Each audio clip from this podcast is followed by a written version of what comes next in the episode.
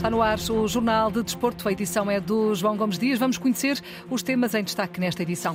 Rui Bento confessa na Antena 1 que Gonçalo Ramos sempre foi diferenciado. O antigo selecionador do Sub-17 fala de um avançado completo que soube aquilo que queria. Vinícius Júnior responde a Roy Keane, diz que enquanto o Brasil marcar, os jogadores não vão parar de dançar. Sérgio Conceição afirma que Pep é o mais profissional e mais focado de todos os jogadores. Benfica joga esta hora para a Liga dos Campeões Feminina e ainda o handball, a Fórmula 1 e o Mundial de Rallys. Tudo isto para ouvir. Já a seguir é o Jornal de Desporto que está a começar na Antena 1, também na RDP Internacional e na RDP África. A edição é do João Gomes Dias.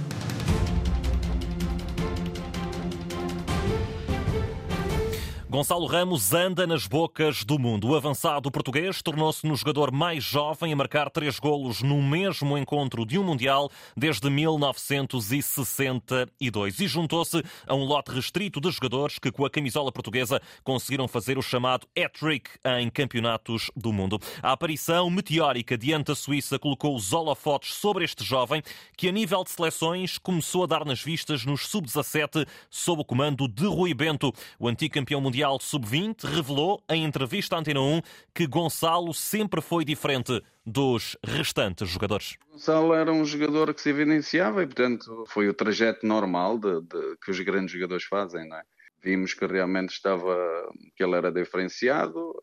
Enquanto trabalhamos na, na Federação, é, é realmente tentar projetar jogadores para, para a seleção principal. E, portanto, e o, e o Gonçalo demonstrava essa capacidade e, felizmente, conseguiu concretizá-la. Diferenciado a nível técnico e com uma vontade acima da média. Um jogador que sempre soube aquilo que queria fazer? Querer ser jogador de alto nível, a vontade de querer estar na elite, portanto, é, é fundamental desde, desde sempre.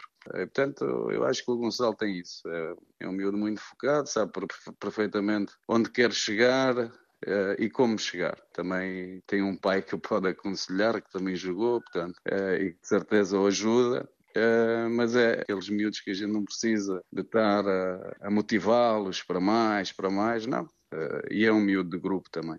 Nesta entrevista conduzida pelo jornalista David Carvalho, Rui Bento destaca a polivalência de Gonçalo Ramos, que o torna ainda melhor jogador. É um jogador que tem um conhecimento do jogo, até pelas experiências que vivenciou na formação, que lhe permite ser mais do que um, do que um ponta. Portanto, Gonçalo na formação jogou como médio, jogou como segundo ponta, jogou como referência na frente. Portanto, é um jogador que se desenvolveu eh, e tem essa capacidade, portanto é dele. Para mim não é de todo surpreendente um, o, que ele está, o que ele está a fazer. Agora é natural, as pessoas não o conheciam, vão a começar a conhecê-lo, mas pronto, é um, é um menino, é um menino bonito em tudo até pela pessoa que é. O algarvio Rui Bento a elogiar o também algarvio Gonçalo Ramos, que correspondeu diante da Suíça. Mas atenção, ainda há Cristiano Ronaldo. O CR7 continua a ser muito importante numa seleção que Rui Bento acredita pode mesmo ser campeão do mundo? Ser campeão do mundo é ser o primeiro. Isto é a prova, a rainha de todas as provas no futebol. É fazer o que ainda não foi feito, não é? como diz a música do Orunhosa. E quando se respira todos da mesma forma, as coisas podem acontecer e nós, eu acredito que temos qualidade para o conseguir. Vai ser muito trabalhoso, eh, mas estamos ali perto e acredito que os jogadores sentem isso. Atualmente a trabalhar no Kuwait, Rui Bento confessa nesta entrevista na Antena 1 que está satisfeito com a experiência no Golfo Pérsico. Estou satisfeito, ganhamos ao Líbano e ganhamos a Argélia, portanto as coisas correram bem. Agora é, é devagarinho, há muito trabalho para fazer, as realidades são um bocadinho diferentes, mas vamos, vamos tentando levar um bocadinho do que é o futebol português ao Kuwait e tentar desenvolver da, da melhor forma o futebol, o futebol do Kuwait e, e, a seleção do Kuwait. Rui Bento, antigo selecionador dos Sub-17 portugueses, ele que lançou Gonçalo Ramos na equipa das esquinas, o avançado Benfica que hoje foi poupado no treino da seleção numa sessão que não contou com Cristiano Ronaldo e que foi acompanhado acompanhada pelo jornalista Nuno Matos. A versão oficial da Federação Portuguesa de Futebol é que Cristiano Ronaldo terá ficado no ginásio a realizar trabalho de recuperação com os titulares do jogo com a Suíça. A outra versão é de que o capitão da seleção nacional terá recusado treinar com os suplentes do encontro de ontem. Cristiano Ronaldo, que nesta partida dos oitavos de final entrou aos 74 minutos para o lugar de Gonçalo Ramos, mas antes já tinha saltado do banco para fechar os golos da equipa nacional. No entanto, no final da partida, Ronaldo esteve com os companheiros no relvado a agradecer o apoio dos adeptos e depois saiu sozinho para os balneários. Cristiano, que ao que tudo indica, vai voltar a sentar-se no banco diante de Marrocos nos quartos de final do Campeonato do Mundo. Quanto ao treino, estiveram 12 jogadores no relvado. Ausentes então, os titulares no jogo com a Suíça, mais Cristiano Ronaldo e, claro, os dois lesionados, Nuno Mendes e Danilo. Amanhã, nova sessão de trabalho, já com todos os disponíveis no relvado de Al-Shaania. Alguma expectativa para ficarmos a saber como irão eh, encarar a partir de agora, neste Mundial, a sua condição de suplentes, já que tanto Cristiano Ronaldo como João Cancelo passaram de indiscutíveis para o banco? Amanhã, conferência a 1 e quarto da tarde, 45 minutos depois, essa sessão de trabalho, a primeira a pensar no jogo com a seleção africana. Marrocos, pois claro. Nuno Matos e as últimas da seleção portuguesa no Qatar, com destaque para a ausência de Cristiano Ronaldo. Agora, como escutámos, segue-se Marrocos no caminho da seleção lusa, depois dos africanos terem deixado pelo caminho a Espanha no desempate nos penaltis. O ponto mais alto de um percurso de eleição nas últimas partidas, como nos conta agora o outro enviado especial da Antena ao Qatar, Paulo Sérgio. Marrocos é, a par dos Países Baixos e da Inglaterra, uma das seleções que ainda não sabe o que é perder neste Campeonato do Mundo. A equipa africana tem duas vitórias, Bélgica por 2-0 e Canadá por 2-1, e dois empates frente à Croácia e Espanha, ambos por 0-0.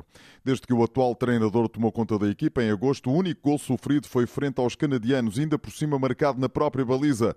Seleção de Marrocos, que se tem apresentado num 4-3-3, não tem feito muitas alterações, sendo que apenas por duas ocasiões fez uma troca no 11 inicial. O quarteto defensivo foi sempre o mesmo. Hakimi, Agard, Saïs e Mazraoui.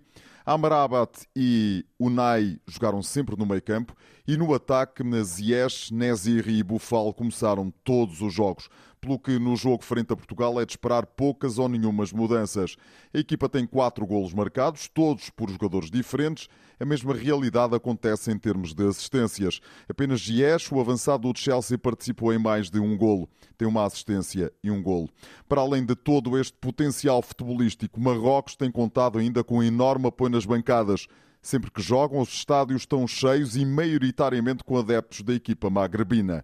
No sábado, seguramente, não será diferente. Os números de Marrocos com destaque para a vitória de ontem sobre a Espanha, um dia para nunca mais esquecer, como sublinha aqui na Antena 1 Hassan Nader. Um dia especial, porque é a primeira vez que Marrocos eh, passa para os quartos finais de, do Mundial.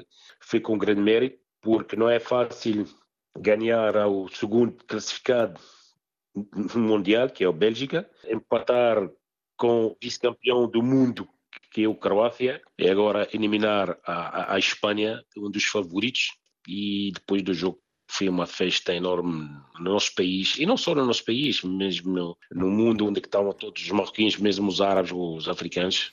Antigo internacional marroquino, passou pelo futebol português. Hassan Nader confessa que gostava que Portugal encontrasse Marrocos, mas apenas na final. Aqui me chamam português, porque porque sabem a minha relação com, com Portugal e claro também, como já disse, que os meus filhos também nasceram lá e passei muito tempo em Portugal, que eu gosto daquele país, que é o meu segundo país como marroquino, claro que eu quero que o Marrocos eh, ganhe este jogo, mas eh, eu já disse que queria ver na final Marrocos-Portugal.